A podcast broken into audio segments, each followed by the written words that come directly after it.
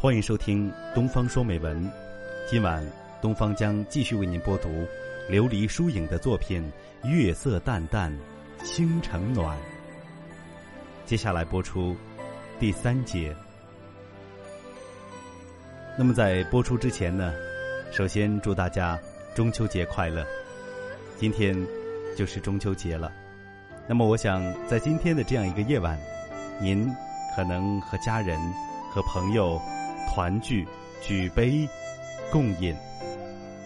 那么，在临睡之前呢，能够听上一首优美的诗歌，聆听一篇优美的文字，何尝不是一种美的享受？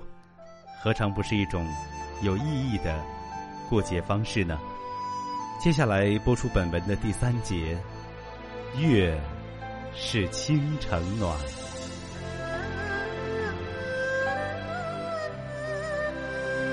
九月幽深，笔尖淡暖，执笔那一场相遇的场景，已是落花城中。落墨几笔，淡淡间，全是关于你。几阙青词，几张旧字，墨里静静流淌着红尘烟火。曾许下的河间小令，留给了雨声。安静翻阅。那些心动的片段，有风，有雨，还有那些不知所措的年华向晚。碾香入梦，让蚊子在月色里起舞，用素念泡一壶菊花茶。